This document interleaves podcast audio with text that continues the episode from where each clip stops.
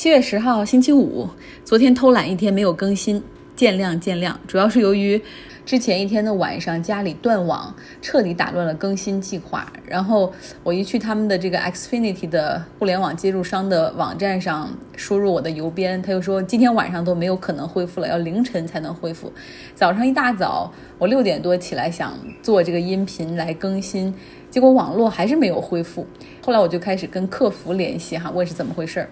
美国这边就是电话客服很少能帮你解决问题，只能陪你聊聊天儿，通常就聊上半个小时，然后问这问那，但是解决方案都还是你再重启一下路由器吧，我没看到这个区域有问题，没有 outrage，然后你再试试这个链接测一下速度吧，真的很让人崩溃，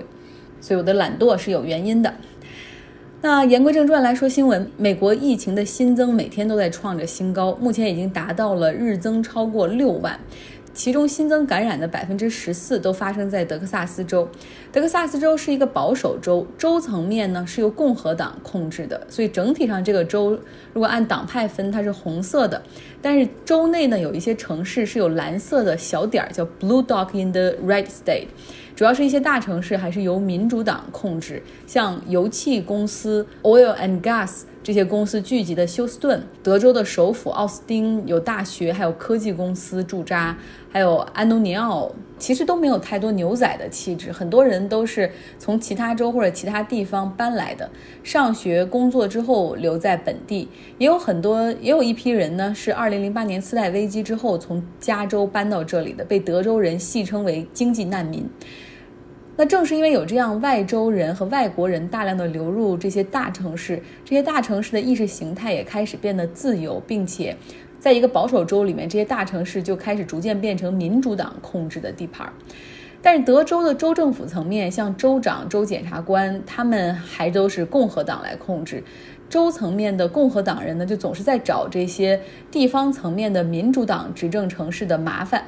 像德州的检察官办公室，他们原来在奥巴马任期上，用他们检察官自己的话说：“我的工作就是每天打开白宫的网页看行政命令，然后看哪一条可以去起诉，就是就是起诉奥巴马。比如说，我们起诉了全民医保，因为你不能强迫每一个人都买医保；我们也起诉了同性恋婚姻合法化，起诉了堕胎权，因为这些践踏了我们的宗教信仰。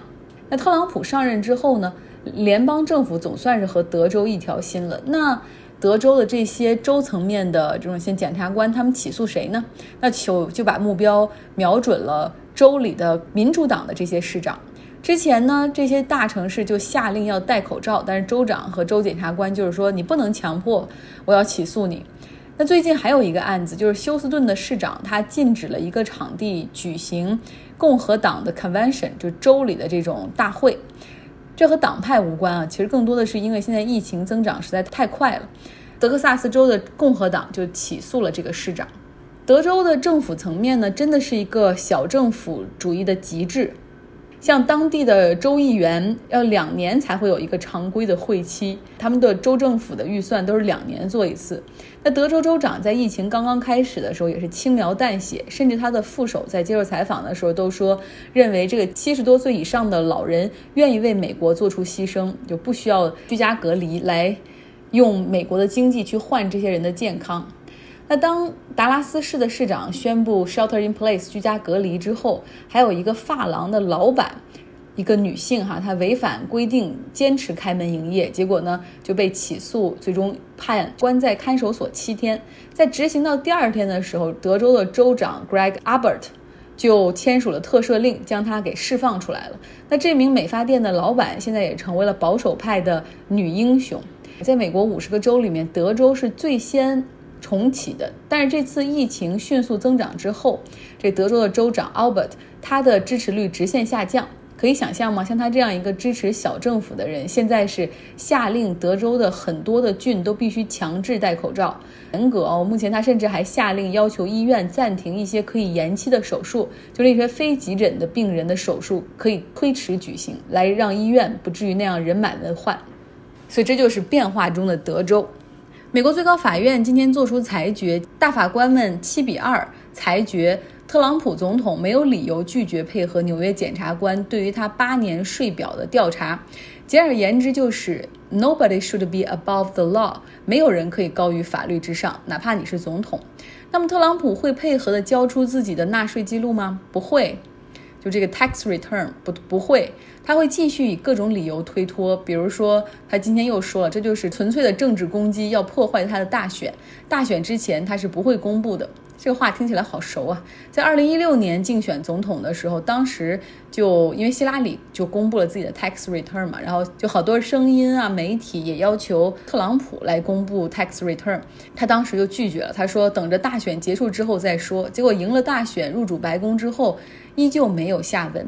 在纽约市的检察官怀疑他偷税漏税以及家族有偷税漏税的问题，索要他这些税单的时候，遭到了拒绝。另外，美国的众议院也三次哈向向他的律师团队以及给他曾经做税务的这种税务公司发出 subpoena，就这种传唤令，要求交出他的税表，但是也被拒绝。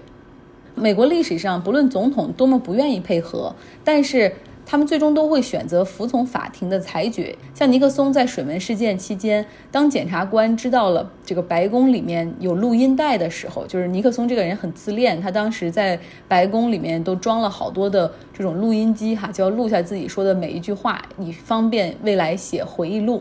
然后知道他有这个录音带之后，就是这个马上检察官就发去了 subpoena，要求交上这些录音带。但是尼克松肯定不愿意啊，因为那录音带里面说的。就肯定跟他平时在人前的那种形象肯定是是有差别的。再怎么不愿意，他最终还是交了出来。只不过出于隐私和安全的考虑和国家安全角度的考虑，就是有好多的部分被抹掉了。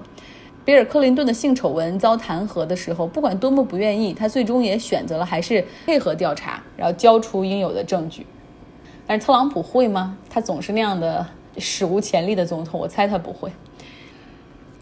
首尔市的市长朴元淳昨天先是被爆出失踪了，但是最终确认他是自杀身亡。他是一个非常有政治前途的人，已经是三次连任首尔市的市长，被认为是2022年可以接替朴槿惠担任韩国总统的人。但是他为什么会自杀呢？他的秘书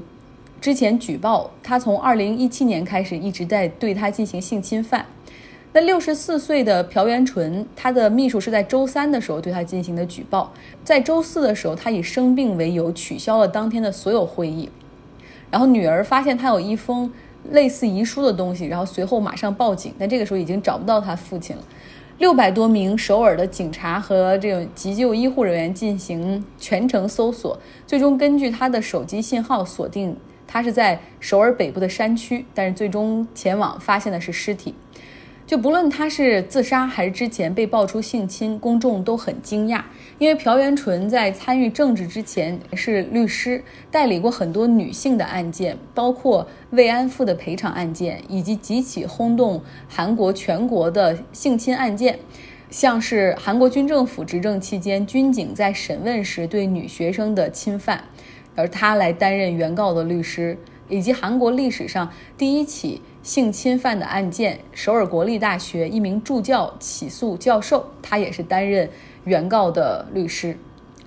韩国是一个父权压迫、物化女性的社会，在 Me Too 运动开始之后，其实很多韩国的女性选择站出来去讲出他们的故事，举报，尤其是那些位高权重的人，然后曾经有过这种性侵行为，有导演，有速度滑冰队的教练。有宗教领袖、政客、教授等等，哈，这些都是 male privilege 的这些人。在今年四月份，韩国第二大城市釜山的市长，他也承认对女性有不当行为，选择了辞职。来几条短新闻。玻利维亚的临时女总统阿涅斯，她在社交媒体上说，她的这个 COVID-19 的病毒检测结果是阳性，表示会自我隔离十四天，用线上的方式参与工作，和巴西的总统完全不一样。昨天看到一个朋友说，说终于这个节目最讨厌的全球第二号人物感染了 COVID-19，是吗？他和特朗普谁是我最讨厌的人呢？难以判断。美国最富有的大学之一斯坦福大学计划裁减十一支大学运动队，这其中包括呃击剑队、曲棍球队、划船队、帆船队、壁球队、花样游泳等等，会有两百四十多名的学生运动员受到影响，这其中还包括二十多个奥运会的冠军，就是还有二十三个大学运动队还会继续进行哈。这也是因为，削减运动队也肯定是因为这个财政状况出现吃紧，大学训练队的体育支出就是一大块儿，然后今年在这种招生上又不是特别理想，因为受到疫情的影响，受到特朗普对国际留学生的敌意等等。裁减一些他们认为比较边缘的、上座率不好的球队。大家知道吗？橄榄球队的教练，一个大学球队的教练，可以等于一个系的大学教授的一年工资的总和。要想真的省钱的话，把橄榄球队给解给解散，橄榄球队的教练解雇，其实是最好的选择。看一下吧，就是每一个大学，美国大学的薪水最高的人，不是校长，通常都是他们橄榄球队的教练。斯坦福呢制定了一个返校计划，秋季学期会有一千七百名的大一学生和新转入入学的这些学生可以来学校上课，大二学生也可以来学校。到春季的时候呢，来一个调换，就是大三、大四的学生来学校上课。那哈佛大学他们也制定了一个返校计划，就是大一的学生可以来学校上课，其他的年级的同学可以根据特殊情况哈选择部分来学校。其实更多的可能是为国际留学生考虑吧，因为特朗普不是说嘛，如果国际留学生全部都在网络上上课的话，将会被被驱逐出境。但是哈佛大学和麻省理工以及现在有六十多个团体都一起加入到了诉讼，哈，诉美国政府，诉特朗普。哈佛大学的整个的意愿就是在新学期的时候把学生总数控制在百分之六十以下。就还要会要求学生每三天要做一次检测，同时还说了学费不会打折。在美国纽约第五大道川普大厦的外面，然后这地上喷上了黄漆哈，然后写着大大的写着 Black Lives Matter。今天的新闻和节目就是这样。这一周不知道为什么睡得不是很好，有一天失眠了，大概四点多就醒，说什么也睡不着了。我索性就起床吧，开始工作。那时候才五点多。然后又感觉到饿了，我就忽然想到，很想吃一碗热乎的疙瘩汤。我是个糟糕的学徒，一边看视频一边学做，这个怎么都做不成这种疙瘩哈，只能做成小面团儿。后来还是用手工一点一点撕开，再揉成这种小疙瘩。冰箱里也没有西红柿了，我我就用意大利面的西红柿酱来代替。不过这道菜真的是很难做的难吃，像我这样做的也不难吃哦，还很不错。然后后面这一周的两天要和欧洲同事开会，都是早上六点的会，那通常五点多可能就要起来一下，所以到了周四基本上不用闹钟也就自然醒，六点多就醒来了。早起的有一个好处就是这一天真的会变得很长，但不好的地方可能到了十点钟左右的时候就想吃午饭了。所以希望这个周末可以得到很好的休息。你也是如此，呃，但是好的休息绝对不是意味着在家宅着熬剧哈，而是尽量要做一些不同的事情，见见朋友啊，约饭啊，增加一些户外的运动。当然了，你肯定比我更懂得安排你周末的生活。好了，周末愉快。